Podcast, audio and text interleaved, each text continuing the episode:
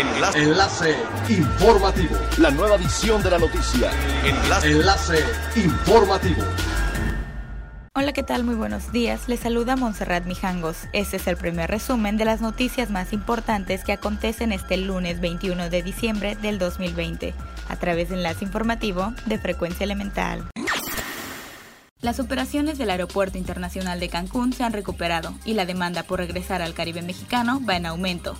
Las operaciones programadas el 19 de diciembre llegaron a 480, muy cerca del número de las del domingo 22 de marzo del 2020, que fueron 485 en total, rompiendo récord de las 400 operaciones en un día y de esas 480 operaciones aéreas, 242 fueron llegadas, de las cuales 86 fueron nacionales y 156 internacionales.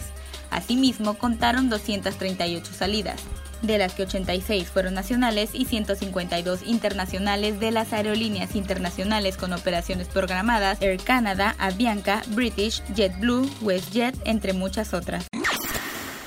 Pese al incremento de los contagios del COVID-19 y la saturación hospitalaria, los mexicanos aprovecharán las fiestas decembrinas para salir de vacaciones, ya que desde noviembre las agencias de viaje empezaron a notar un aumento en la búsqueda de destinos y más del 50% del número de reservaciones son para estas fechas.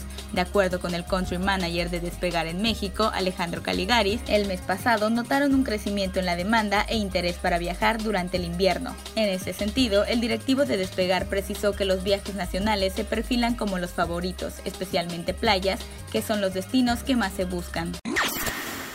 El presidente de la República Mexicana, Andrés Manuel López Obrador, adelantó que el día domingo en Tulum, Quintana Roo, firmará el convenio de operación del tren Maya, en el cual se garantizará que esta obra no pueda ser privatizada.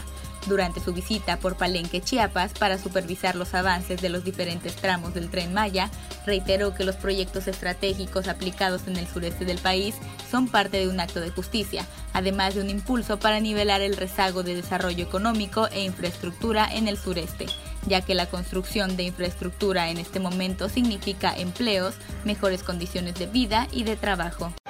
Es elemental tener buena actitud y mantenernos positivos. Por ello, también las buenas noticias son elementales. Yucatán se reitera como un referente para la consolidación de proyectos de energías limpias tras la inauguración del parque eólico de Tizimín, en el que se invirtieron 150 millones de dólares. Además, se anunció la futura inversión para la construcción de un parque espejo a este, el cual será el Tizimín Fase 2, mediante el que se contribuirá a impulsar la reactivación económica y la generación de más empleos en el estado. Este nuevo parque generó 330 fuentes de trabajo durante su construcción y su operación, asentado en la comisaría de Yohactún de Hidalgo, que además de proteger el medio ambiente, también contribuirá a reducir los costos de la energía eléctrica en el estado, ya que produce 321 gigawatts por hora al año.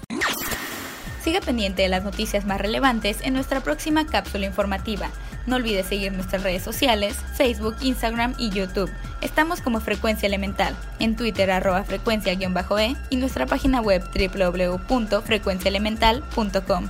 Se despide Montserrat Mijangos y no olvide que es elemental estar bien informado. Enlace. Enlace informativo. La nueva edición de la noticia. Enlace. Enlace informativo. Es elemental que te conectes a nuestra frecuencia a través de www.frecuenciaelemental.com. Frecuencia Elemental. El cambio eres tú.